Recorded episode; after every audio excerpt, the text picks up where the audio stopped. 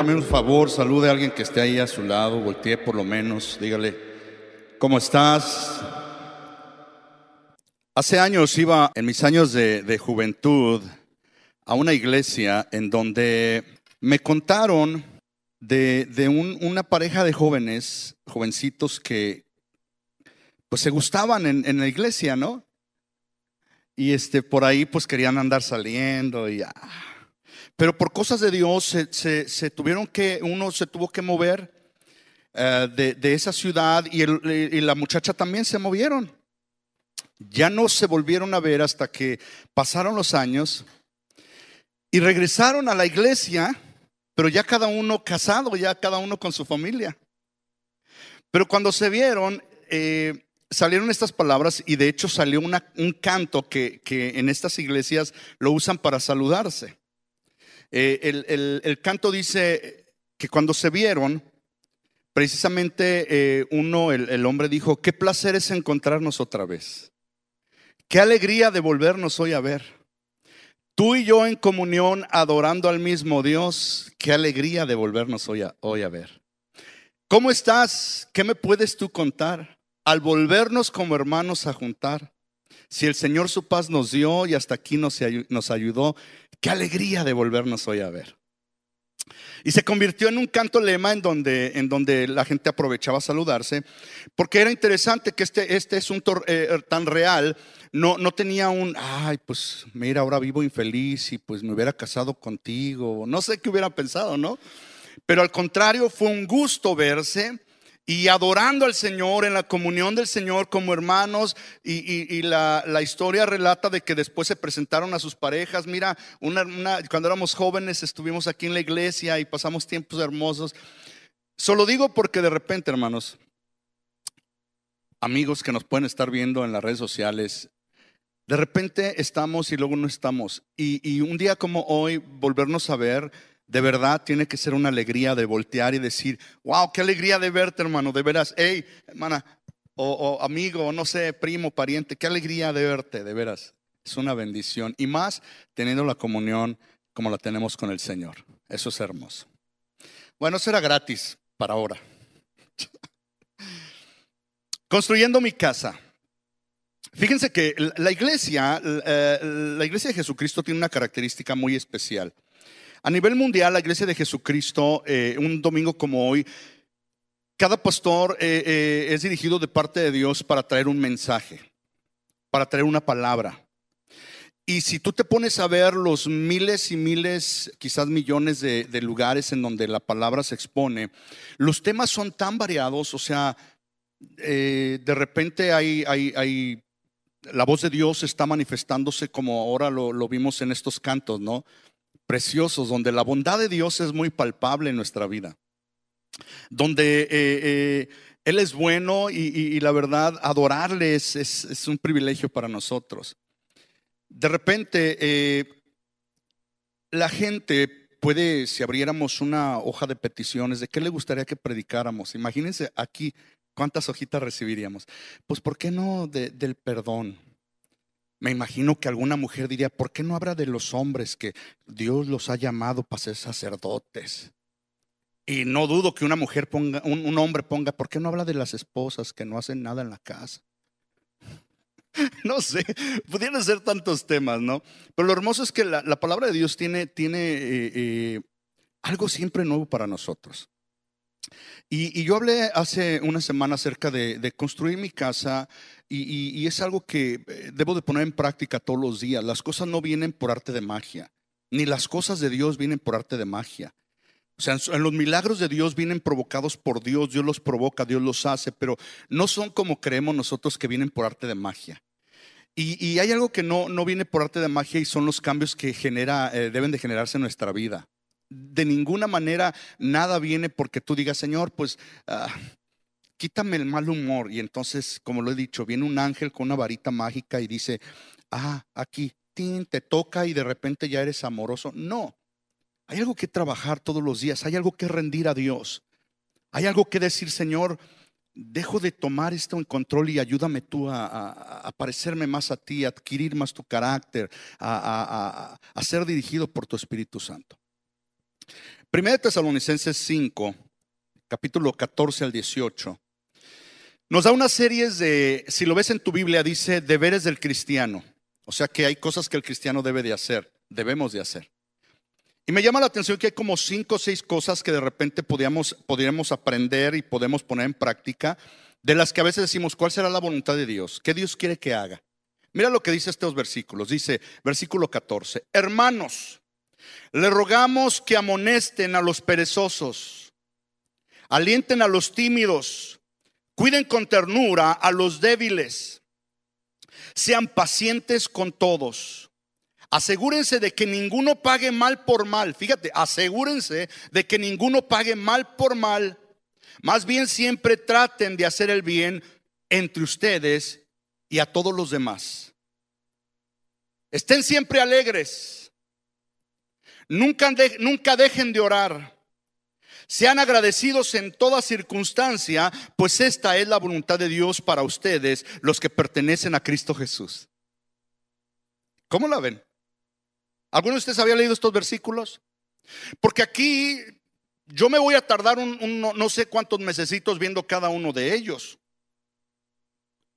Pero es importante ver que este es un, un llamado a la iglesia, a los, a los que creemos en el Señor Jesucristo, a los que decimos una vez más, Señor, ¿cómo debo de comportarme? Y de repente nos vamos mucho al, ay, pues no, no hacer esto y no hacer lo otro, no hacer aquello. Y, la gente viene a la iglesia y dice, es que te prohíben ahí muchas cosas. Aquí, si te fijas, todos vas, es que hagas, no es que no hagas. Pero es que hagas, y ese hacer trae una implicación también de no hacer. Pero hoy quiero que nos concentremos en la primera parte, que yo quisiera haberla pasado por alto, pero es la primera de casualidad que está ahí. Debe estar por una razón, ¿no? Dice el versículo 14, hermanos, les rogamos. El apóstol Pablo con sus colaboradores está mandando una carta a la iglesia en Tesalónica diciéndoles, hermanos, les rogamos. O sea, les suplicamos, les pedimos de una manera muy amable que por favor amonesten a los perezosos. Y yo me puse a pensar, ¿por qué escribiría eso Pablo? ¿Por qué amonesta a los perezosos? Ahora, déjame te defino la palabra amonestar. Amonestar es reprender suavemente. Cuando nosotros oímos amonestar, ¿qué por lo menos en nuestra cultura, ya en nuestra hispanidad, qué, qué, qué entendemos? Una regañada buena. ¡Órale! La definición dice reprender suavemente a una persona por un error, una falta que ha cometido, para que no vuelva a cometerla. Amonestar en el original es poner en la mente, advertir, regañar gentilmente. Fíjate, tanto en la traducción original como en la, en la secular, tiene que ver con este regaño gentilmente y aquí suavemente. Exhortar. La, la Reina Valera dice que hay que exhortar al ocioso. Yo por eso puse aquí pereza, ocioso la ociosidad es la madre de todos los vicios. Alguien decía por ahí, la ociosidad es la madre de todos los vicios. Y te defino la palabra ocioso, pereza, ocioso, que está sin hacer nada, que es inútil, sin fruto, provecho ni sustancia. ¿Cómo la ven? Perezoso ya lo dije que tiene poca disposición para hacer algo que se requiere esfuerzo o constituye una obligación, especialmente trabajo. Si te dijera, no, no lo hables, no, nomás piénsalo. Si te dijera, piensa en un ocioso ahorita, ¿en quién pensarías? ¿En quién pensarías? Ya está tu mente, uh. Pero que aquí dice que amonestemos a los ociosos, a los perezosos. Yo creo que una de las cosas que debemos de entender es de que la palabra siempre debe de aplicarse a nosotros primeramente. Porque si, si, si, la palabra la usamos solo para aventarle a la gente y solo para decir, a ver, voy a buscar, la Biblia dice que eh, eh, regaña al ocioso, al perezoso, y ando todo el tiempo. Yo tengo que analizarme y ver qué tan perezoso soy, qué tan ocioso soy. Y que la palabra haga en mí un efecto, porque si te das cuenta, en, esta, pequeña frase que usé, la, ah, la, ociosidad es la madre de todos los vicios, hoy estamos viviendo en un tiempo de mucha actividad, de muchas cosas que, podemos estar haciendo, pero no necesariamente traen un fruto. O sea, puedes estar tres horas ahí deslizando eh, la pantalla de tu teléfono y si alguien te dice que estás haciendo, estás haciendo algo, pero en realidad no estás haciendo nada. ¿Qué tan productivos somos en la vida? Porque aquí se trata precisamente, en, este asunto del deber del cristiano, se trata de ver y examinar que Dios nos regala 24 horas a cada uno. Es, es decir, el tiempo que nosotros atravesamos, lo atravesamos por igual. Nadie tiene más tiempo o menos tiempo que el otro. Que lo organizas de diferente manera o lo administras de diferente manera, ese es un problema diferente. ¿Has escuchado gente que te dice, es que no tengo tiempo? Oye, ¿por qué no sales a caminar? Es que no tengo tiempo. Oye, ¿por qué no lees la Biblia? Es que no tengo tiempo. Ah, entonces los que, los que lo hacen es porque no tienen nada más que hacer. O porque ponen prioridades en diferentes cosas. Pero yo creo que aquí debemos de analizar este asunto porque la vida se nos puede ir, hermanos, en una rutina sin ser productivos, sin ser realmente personas que, que traemos un fruto como hijos de Dios. Ahora, ¿conocen algún bello durmiente? ¿Alguna persona que le encanta dormir?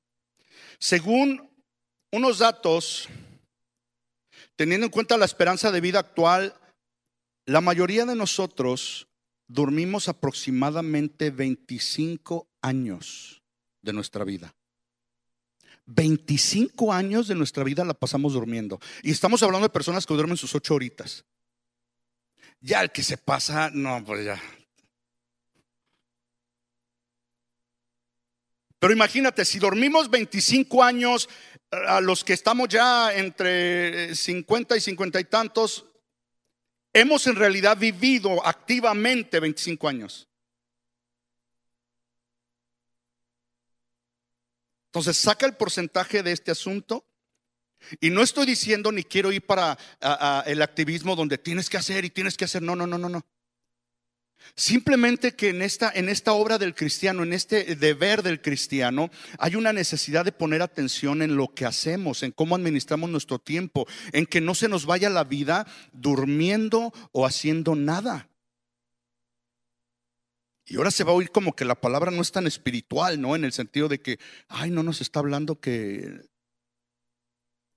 Pero Dios está en el asunto. Mira, Proverbios 20:13 dice, Proverbios 20:13, no son mis palabras, si te encanta dormir, terminarás en la pobreza.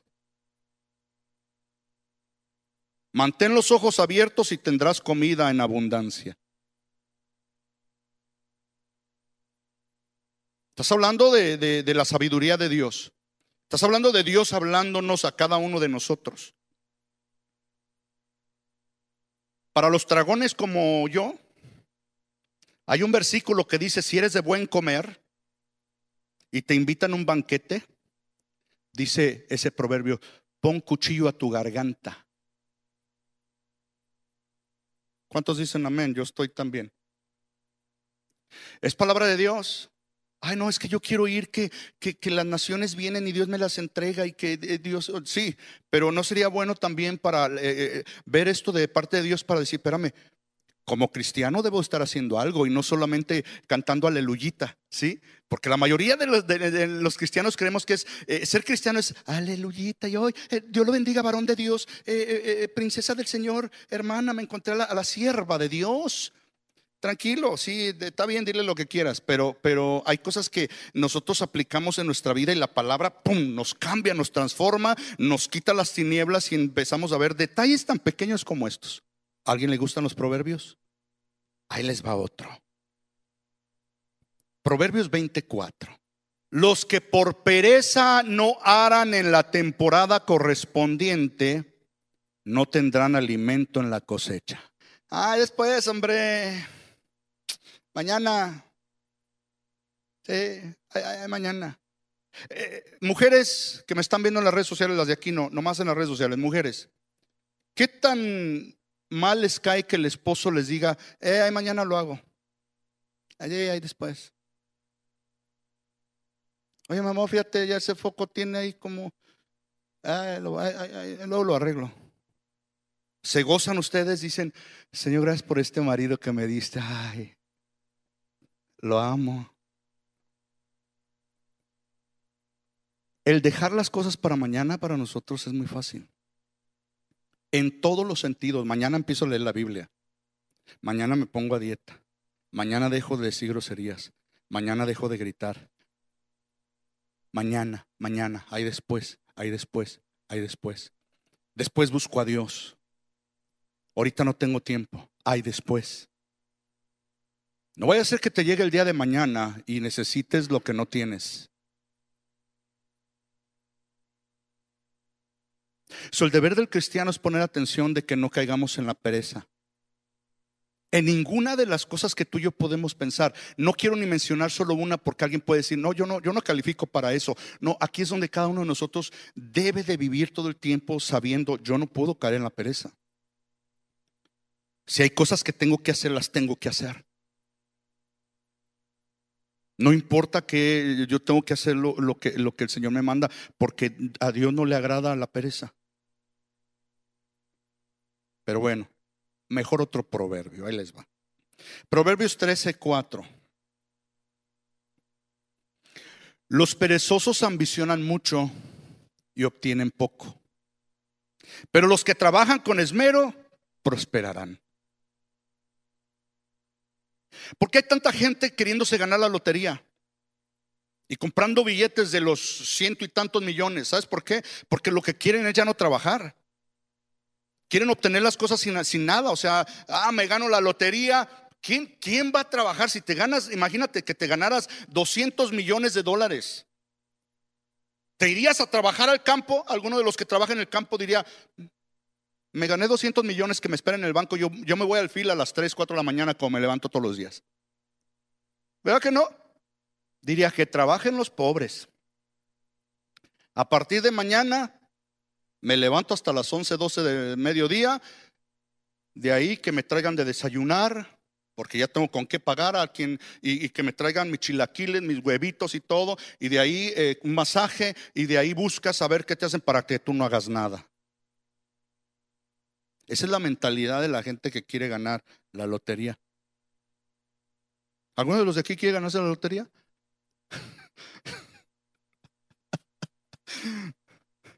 Dicen, yo sí, pero yo haría diferente. Sí, ya te veo diferente ahí. Con 200 millones de dólares en tu cuenta de banco ahí, imagínate. Te aseguro que ya ni manejarías. Contratas un chofer. O simplemente que te traigan lo que ocupas, haces la lista. Jaime, ve y tráeme. Pero los perezosos ambicionan mucho. El perezoso solo sueña. Se acuesta y empieza a soñar, y si yo tuviera, y si yo, y, ah, pero si, es que ah, si hubiera nacido en Estados Unidos, pero si tuviera papeles, pero oh, sí, pero no, y si. Pero no obtiene nada. Aquí está un proverbio más. 24, 30, 31. Pasé por el campo de un perezoso por el viñedo de uno que crece. Oh, ay, ya ven, si usted sí, sí tiene lentes, yo acá ando así viendo letras que no. Ahí les va otra vez. Pase por el campo de un perezoso, por el viñedo de uno que carece de sentido, de sentido común. Y el 31 dice, vi que habían crecido espinos por todas partes, estaba cubierto de maleza y sus muros destruidos. ¿Se nota la vida del perezoso? ¿Es visible? ¿Qué haríamos ahorita? Que intercambiáramos casas. Así como se quedó ahorita el cuarto, el baño, eh, se quedó la sala de nuestra casa. Dijéramos, cambio de llaves. Y no sabes de quién es, nomás te dan la llave y la dirección y vas a esa casa y dices, Señor Santo, Hillary pasó por aquí. Y entras a los cuartos de tus hijos y dices, wow, se ha de haber roto la cañería o algo aquí en este cuarto porque está a todo lo que da. O nuestra casa estaría pues decente ahí por lo menos, que si se juntó algo, el, el, hombre que agarró su taza, su café, la puso en el, en el zinc, por, en el eh, fregador ahí, este, limpió la mesa, el que se bañó, pues no dejó los calzones ahí nomás tirados, este, no sé, no sé. Porque la vida es de eso, ¿no? La vida es de, ¿qué me enseñaron? La vida es de que eh, no me enseñaron a mí a juntar mi ropa cuando me bañaba, no me enseñaron a esto, pero ahora en el Señor dice, habla de la pereza y dice, espérame, entonces yo tengo que quitar eso. Y tengo que aplicar esa palabra ahora tan sencilla, pero que va a hacer cambios en mi vida, en mi matrimonio, en mi relación. Que ves la basura llena y dices, la voy a sacar, ya no cabe. Ah, rato. ¿Cuántos detalles pueden hablar de nosotros como cristianos. ¿Cuántas cosas tan hermosas vemos eh, en el sentido de que un buen músico, una buena cantante, un buen predicador, un buen esto, un buen hermano, que estamos aquí todos bañados, arreglados, perfumados, pero en verdad nuestra vida, ¿cómo refleja? Mi vida personal, ¿cómo refleja que Cristo habita en mí, que la palabra hace rema, hace vida en mí, en todos los sentidos, en cosas tan sencillas como estas? Alguien puede decir, no juzgues, no juzgues porque tú no sabes mi corazón. No, yo no sé el corazón, pero todo lo que se ve alrededor de lo que rodea tu vida manifiesta algo. Y te das cuenta que en, este asunto de este tipo de palabra no se requiere de tanta espiritualidad. O sea, no se requiere que alguien vaya cantando aleluya con la escaba, gloria, aleluya, te adoramos. La verdadera adoración tiene que ver con el seguimiento de la palabra, con la obediencia al Señor. Y si aquí dice que no debemos de precisamente ser perezosos y a la, vez tenemos que reprender al perezoso, pues debe de ser importante, ¿no? Que no caigamos en ese asunto. Y te lo digo una vez más, puede ser en tu vida misma, en tu trabajo, ah, pues ese es mi patrón, Últimamente ni me está viendo. Yo aquí voy a estar un ratito como que le hago ahí, como que estoy moviendo y no hago nada. Eso es pereza. En las cosas de Dios es lo mismo. Hay mucho trabajo. Ay, yo traigo a mis niños para que los cuiden ahí en la iglesia. Ay, es que para yo poder entender la palabra y a la hora de chambear, puedes decir, oiga, pues hay necesidad. Yo traigo como 15 niños ahí en la escuelita. Yo quiero ayudar también. Pues una vez por lo menos. ¿Tan serios? ¿Ahí no les gustó? Porque te das cuenta que mucha gente, ¿sabes cómo, cómo le llamamos a una reunión como esta? Le llamamos voy a ir al servicio. Pero hay gente que no sirve.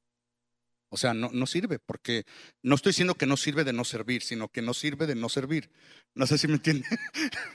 o sea, no sirve porque no quiere hacer, eh, eh, poner en práctica sus habilidades, sus dones. Eh.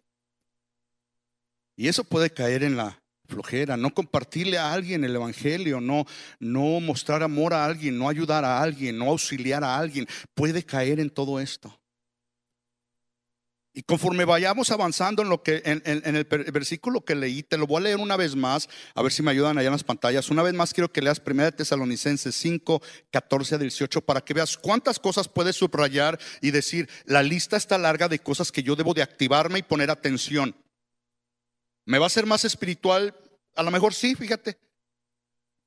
No vas a hablar en lenguas, pero eso sí eh, le vas a agradar más al Señor. Le rogamos que amonesten a los perezosos, alienten a los tímidos, cuiden con ternura a los débiles, sean pacientes con todos. Uh, ese cuando nos toque ese, vamos a estar. Asegúrense que ninguno pague mal por mal. No, tú dale, hombre, para que se le quite. No, no, no, no. ¿Qué quieres hacer? O yo lo quiero despescuezar. No, está incorrecto. Debe de perdonarlo. Tú nomás dices que perdonarlo porque a ti no te hizo nada. No, debe de perdonarlo. Le seguimos eh, nomás para que vea dónde vamos a ir. Ah, más bien siempre traten de hacer el bien entre ustedes y entre todos los demás. Estén siempre alegres. Uh, cuando lleguemos a eso. Estén siempre alegres. Este es uno de los que va a costar mucho. ¿eh? Nomás se lo estoy preparando para que lo vaya cocinando y desde ya diga, ah, ya, ya lo escuché. Estén siempre alegres en toda circunstancia. Qué difícil. Nunca dejen de orar. Nunca. sean agradecidos en toda circunstancia. Pues esta es la voluntad de Dios. Escucha esta última parte. Pues esta es la voluntad de Dios. ¿Para quiénes? Para ustedes, para nosotros. Los que pertenecen a Cristo Jesús. Yo cuando estoy leyendo esto, la verdad digo, qué hermosa es tu palabra y qué, qué, qué tan, tan desmenuzada nos la das para que de verdad se generen los cambios en nuestra vida. Cambios de bebé, pero cambios que nos hacen crecer y madurar. Entonces, antes de, darle a la última, eh, eh, el ejemplo que Dios nos pone para, para dejar de ser perezosos, quiero decirte cómo Qué tan importante es que veamos la, Biblia tan simple, pero tan profunda. Podemos pasarnos años orando, pidiéndole cambios al Señor, o simplemente los podemos hacer. Así, en lo sencillo. Y es el Señor transformando tu vida en cosas que quizás nunca te hubieras imaginado. Aprende la lección aprende la lección. El Señor nos enseña con cosas tan, tan simples que tú puedes decir, ¿cómo? Mira lo que dice Proverbios 6, 6 al 11. Usa esta palabra y dice, tú holgazán, aprende una lección de las hormigas, aprende de lo que hacen y hazte sabio. A pesar de que no tienen príncipe, ni gobernador, ni líder que les haga trabajar, se esfuerzan todo el verano juntando alimento para el invierno. Pero tú, holgazán, ¿hasta cuándo seguirás durmiendo? ¿Cuándo despertarás? Un rato más de sueño, una breve siesta, un pequeño descanso cruzando, cruzado de brazos. Entonces la pobreza te asaltará como un bandido, la escasez te atacará como un ladrón armado. Ay, yo, yo, yo, dije, si eso me lo está diciendo alguien así en persona, yo me hubiera dicho, oye, ¿qué te pasa? Qué agresivo. No, ¿qué te pasa? Pero lo hermoso es que cuando lo leo es Dios hablándome a mí. Y yo no puedo refutarle y decirle, ay, qué malo eres. No.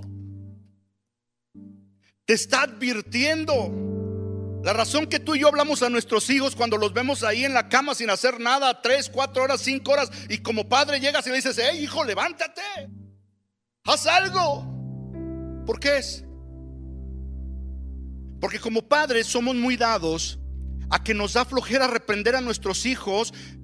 Y no estoy hablando que seamos duros, estoy hablando de que los dirijamos con esto. Y muchos padres decimos, ay, ya mejor, haz lo que quieras. No, no es haz lo que quieras. Creo que en el Señor debemos de tomarlo para no ser agresivos, cambiar todo el sistema, pero sí poder, tenemos que dar dirección, porque quienes van a pagar los platos rotos después van a ser ellos. Ah, ya estás grande, ya mejor, ya tú vive tu vida. Ay, este niño no entiende, esta niña no entiende. Mira sus cuartos, ¿cómo está? Ay, ya, le he dicho muchas veces y no entiende. Cuando se case, el esposo sí le va a decir, oye, ¿quién te enseñó todo esto?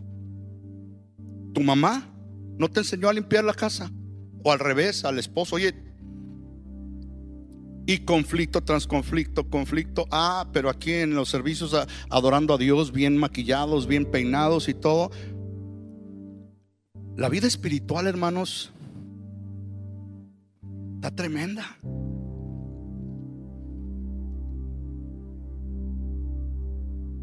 Quisiera leerlo otra vez porque se oye como un, padre firme, se oye un Dios que está poniendo firmeza, decir no. Mira la última parte, un rato más de sueño. Ahorita, 10 ah, minutos más. Una breve siesta, un pequeño descanso, cruzado de brazos. Entonces la pobreza te asaltará como un bandido. La escasez te atacará como un ladrón armado. Ahora, aquí en esta parte dice, aprende de lo que hacen las hormigas, dice, y hazte sabio. O sea que hay una transición, fíjate. Sufres una metamorfosis de, ser una persona holgazán, necia, de repente ves el asunto, ves a las hormigas, contemplas cómo trabajan, cómo lo hacen y dices, yo lo quiero hacer. E inmediatamente, como que te cae un, un montón de agua de sabiduría que te hace ver las cosas de diferente manera. Y ahora sí podemos orar, Señor, dame creatividad, ¿qué hago? Señor, yo quiero, quiero emprender esto, dame las formas y, ayúdame y vamos a hacer esto. La fe sin obras es muerta, ¿verdad? Señor, sácame de pobre, Señor, ayúdame a esto. Tengo solo, gano este dinero, pero no sé, eh, administralo bien. Empieza el Señor a darte las fórmulas, las cosas y las aplicas y al rato, hermano, mira. Como la mayoría de nosotros que venimos de un país con muchas eh, eh, limitaciones, escasez y todo lo que quieras. No teníamos ni zapatos, muchos. No tenías bicicleta. En el rancho muchos dicen soy de rancho, pero hay gente de rancho con dinero. Tenían caballos, tenían burros, tenían perros, tenían gallinas, guajolotes. Pero hay unos que vienen de rancho y no tenían ni guaraches. Pero el Señor los fue trayendo, mira, y conoces al Señor y te empezaste a decir, yo me voy a levantar temprano a trabajar y, ni modo a darle, y empezaste a trabajar y trabajar y ahí te alcanzó para ahora ir a comer y ahora te alcanzó para esto, después compraste un carrito, después, y, pero ha sido de puro trabajo, puro esfuerzo. ¿Y quién nos da la posibilidad de hacer todo ese esfuerzo? El Señor. Por eso le agradecemos y decimos, Señor, yo no vivo en la flojera. Dame a mí un trabajo y yo me pongo a trabajar, Señor. Ábreme las puertas. Jóvenes, quieren soñar en ser arquitectos, médicos, y yo quisiera ganar mucho dinero. Pues una de dos, o te pones a estudiar o te pones a hacer un negocio, no sé. Pero ahí sentados, ahí y ahora con esta demanda de los youtubers que, oye, hace un video y hacen videos y, ganan dineral y todos quieren ser youtubers y ganar dinero ahí haciendo videos, pero tranquilo. No sé cuánto más va a durar este asunto de ganar dinero a través de los videos.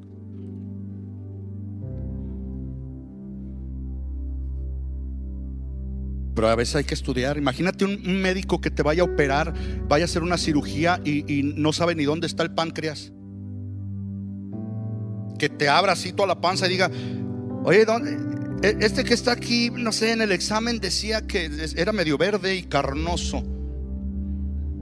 ¿Cómo estarías tú? Te despiertas y dicen, cámbienlo. Se requiere de estudio.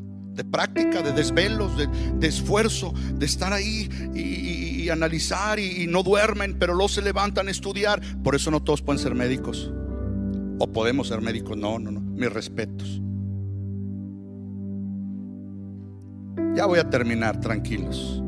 1 Timoteo 5, 11 y 13. Me encanta este versículo porque la gente dice, hay que ayudar a la gente necesitada. A las viudas hay que ayudarlas como iglesia. Pero el apóstol Pablo pone una, pauta tremenda. Y llegaban las viudas ahí, decía, y, y, ni lo voy a leer todo, pero la gente traía a sus viudas. Oiga, pastor, hay que ayudarle a la viuda, mire, se murió su esposo. Y el apóstol Pablo lo primero que dice, la viuda tiene familia. Pues sí, tiene hijos. Pues que los hijos se hagan cargo de ella pero no quieren los hijos, entonces sus nietos. Fíjense.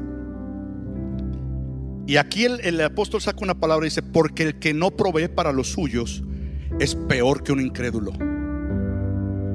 O sea que si los hijos no proveen para la, mamá viuda o los nietos, son peores que una persona que no conoce del Señor. Así lo pone.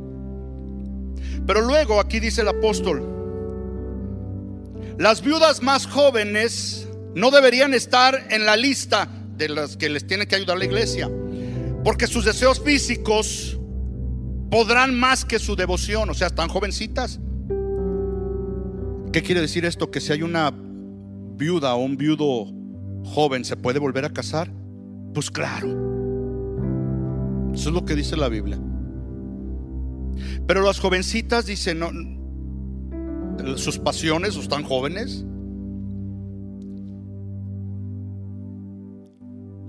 Podrán más eh, que su devoción a Cristo y querrán volver a casarse. De esa manera serían culpables de romper su promesa anterior. Y si están en la lista, se acostumbrarán a ser perezosas y pasarán todo el tiempo yendo de casa en casa, chismeando entrometiéndose en la vida de los demás y hablando de lo que no deben. Oiga, de veras yo veo estos versículos y digo, este pastor de dónde sacó estos versículos, ni son bíblicos, ni, ni, deben de oírse así. Ahí están, son eso.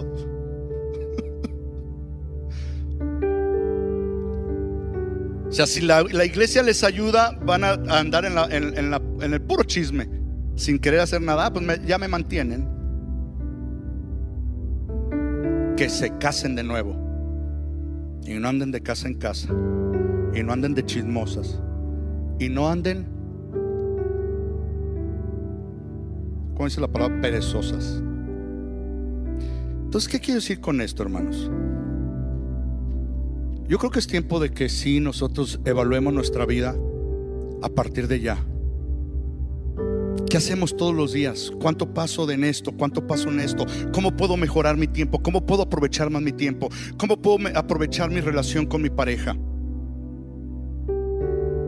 Una de las preguntas que yo siempre hago cuando me da la oportunidad el Señor de tener una consejería es preguntar, ¿cuánto tienen que no se han ido a tomar un café ustedes dos como matrimonio? Y la esposa casi siempre la primera que empieza a coyotear. Uh, años. Pero si se van a jugar, si se van a, trabajar, si se van a esto, si se van al otro, si nos vamos. Pero soy flojo en lo otro. ¿Verdad? Que muchos dijeron, yo no soy flojo, yo sí saco la basura, pero eres flojo en tu comunión con tu esposa. Y eso hay que, vale la pena invertir. Vale la pena no quedarse acostado viendo un partido de fútbol y decir, no, vamos, Tú y yo vente, de la mano nos vamos. Tú eres más importante que las chivas. No las de Corral, sino las chivas y el América, del partido. Tú eres más importante que, que una reunión con amigos. ¿No ves que vengo cansado y quieres que salgamos a, a tomar un café? Yo vengo cansado de trabajar. Sí. ¿Y qué te vas a hacer? ¿Acostar ahí a, ver este, no sé, la serie de narcos? Mejor lo dejo ahí porque yo sé que el Señor nos habla a cada uno en lo que, en lo que tenemos que hacer. Analízate. No caigas en la pereza. Y si alguien en tu casa está siendo perezoso, platícalo, exhórtalo con amor, con suavidad, pero no sin antes haberte analizado tú. Y te aseguro una cosa, comenzaremos a parecernos más a Cristo. Sin que lo digas, sin que lo clames, sin que lo comenzamos a parecernos más a Cristo. Y esto es hermoso. Le agradecemos porque decimos, Señor, gracias por hacer cambios en mi vida. Gracias por mostrarme el camino. Voy a orar a ver qué, qué, es lo que Dios quiere. Ya te enseñé aquí ahorita una. Por otra semana, si te gusta, en el mismo canal aquí vamos a estar. Ya no vamos a ver esta para que ya te vengas ya. Véngase temprano. Si fuera el concierto de Luis Miguel, yo le aseguro algo. La línea estaría bien, bien larga y, y, y, usted hasta estaría aquí desde tempranito a las 7 de la mañana. Vámonos, mi amor, porque nos va a tocar hasta atrás y yo quiero ver a Luismi.